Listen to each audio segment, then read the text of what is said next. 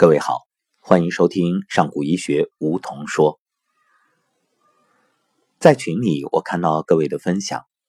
昨天，我们上古医学的各位西安站的天使，在刘星老师的带领下，前往法门寺游玩。那么，在昨天还有一件特别有意义的事情，就是学员们给一群外国友人。调理身体，让外国友人真正感受到了上古医学的魅力。其实，对于中医，有很长一段时间都是墙内开花墙外香，因为在国内，当很多人还对于中医争论不休的时候，在国外，人们却笃定的相信，而且都以。能够通过中医来调理身体为荣，因为中医真的很贵呀，所以呢，真的没必要妄自菲薄。作为中华传统文化当中的珍贵留存，我们应该引以为傲，并且深入发掘、整理、传承，而不是。在那里盲目的怀疑，其实很多怀疑的人啊，本身是不懂中医的。所以，当有的人说中医不科学的时候，那我只想反问一句：不调查就擅自评论，这种态度科学吗？那不过只是想当然。当然了。与其花口舌和这些人争论，不如置之一笑，因为真理是无需辩驳的。好，与其去争论，不如花时间用心的钻研。毕竟，我们真正了解的，还只能说是祖先传承的宝贝当中九牛一毛。所以今天。就给各位再来聊聊性味归经。所谓归经，归是指归属，那它是指药物，当然也包括食物作用的归属。经呢，就是人体的脏腑经络。所谓归经啊，就是药物或者食物它作用的定位。就是把药物或者食物的作用与人体的脏腑经络密切联系，说明药物或者食物它的作用对机体某一部分的选择性，从而呢为临床辨证用药提供依据。归经它是以脏腑和经络理论为基础，以所治的具体的病症为依据。经络能够沟通人体内外表里，在病变的时候，体表的疾病可以影响到内脏。而内脏的病变呢，也可以反映到体表，因此人体各部分发生病变时所出现的症候，可以通过经络而获得系统的认识。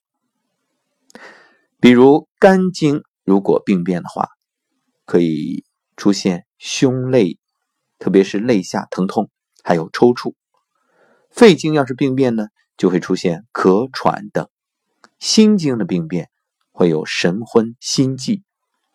那么，根据药物或者食物的疗效与病机和脏腑经络密切结合，可以说明某些药物对某个脏腑或者经络的病变起着主要的医疗作用。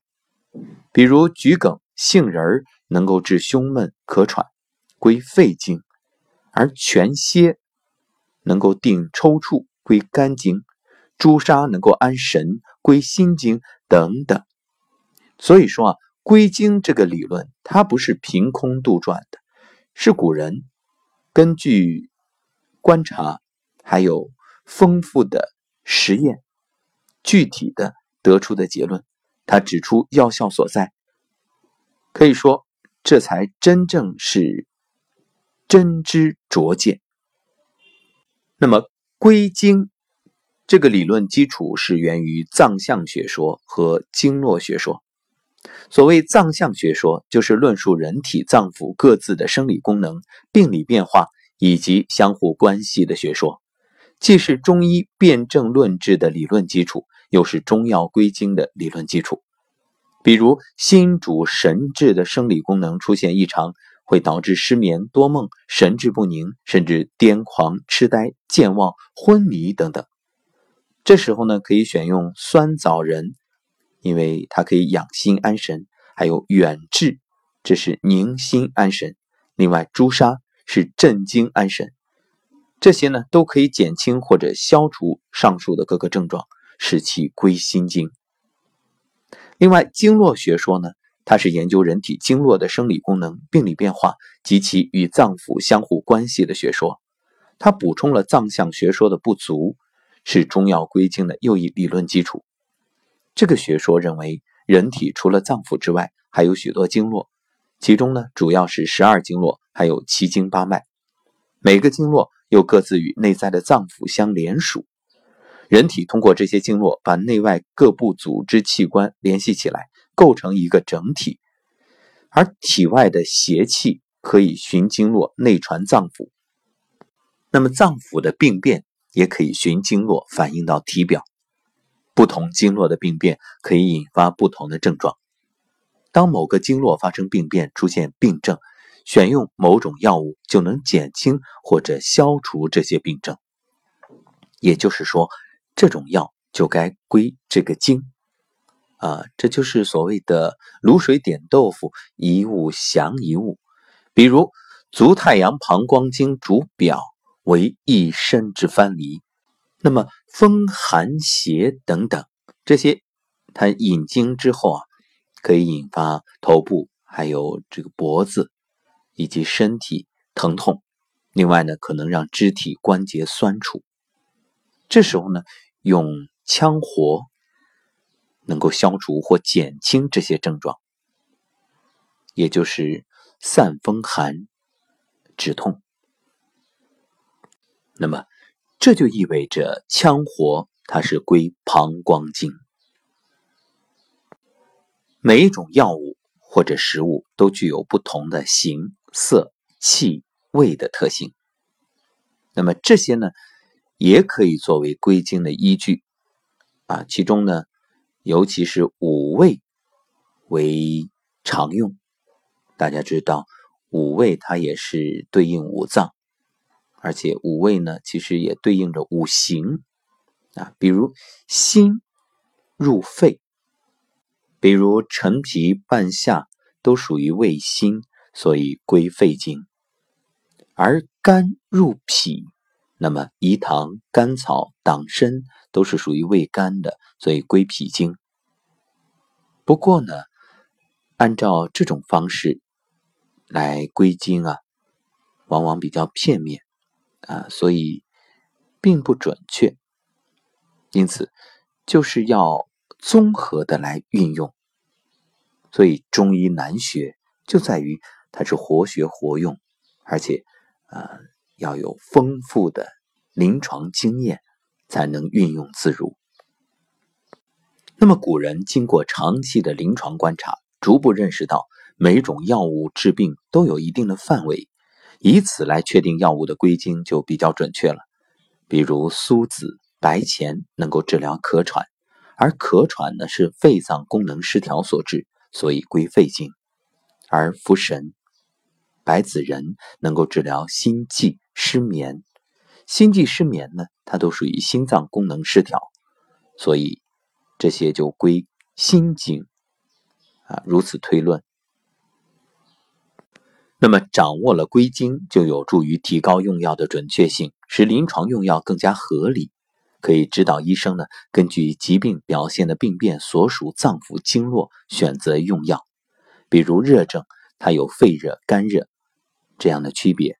那么治肺热的咳喘，要选归肺经而善清肺热的，像黄芩、桑白皮等；治肝热或者肝火症呢，要选归肝经而善于治肝火的龙胆草、夏枯草等等。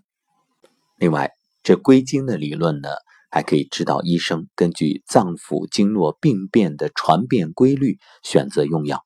而不要根据脏腑经络之间的生理关系和疾病传变规律，选择归他经的药与之相配进行治疗。比如咳嗽、痰喘，治疗的时候你就不能只是选用归肺经的药。若是肝火犯肺而导致，那么就要以归肺经能够清肺化痰的海蛤粉与归肝经。能够清热凉肝的表带一起用，使肝肺两清，这样咳喘就能早日痊愈。若是同时又有脾虚的情况，那么又要以归肺经的止咳化痰药与归脾经的健脾药一起用，这样呢就可以使痰消，咳喘呢也早日痊愈。那么综上所述。归经就是指药物或者食物对于机体某部分的选择性作用，主要呢对于某个经络脏腑或者某几种经络脏腑发生明显的作用，而对其他的经呢作用较小或者没有作用。比如同属于寒性药物，虽然都具有清热作用，但是作用范围或偏于清肺热，或偏于清肝热，各有所长。再比如，同一补药，有补肺的、补脾的、补肾的等等不同，所以将各种药物对机体各部分的治疗作用进一步归纳，使之系统化，于是就形成了归经理论。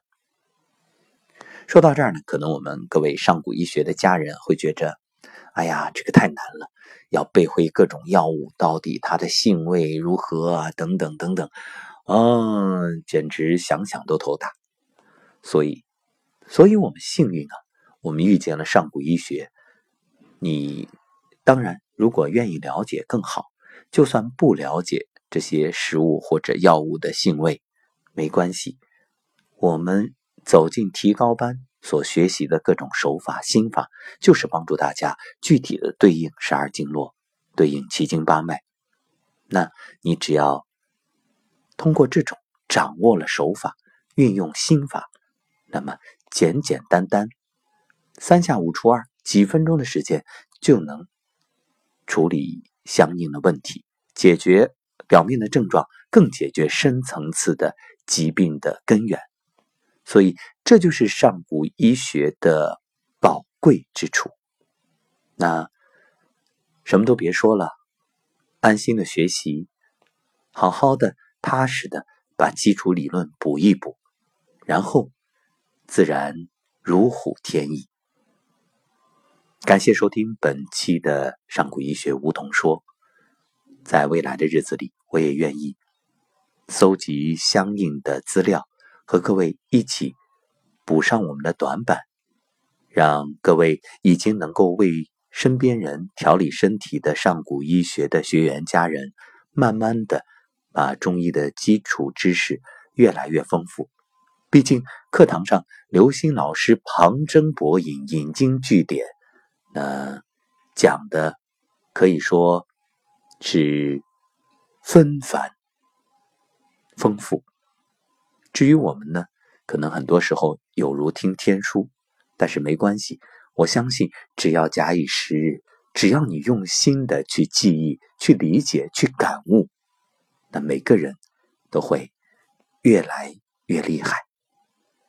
好，感谢收听本期的节目，明天再会。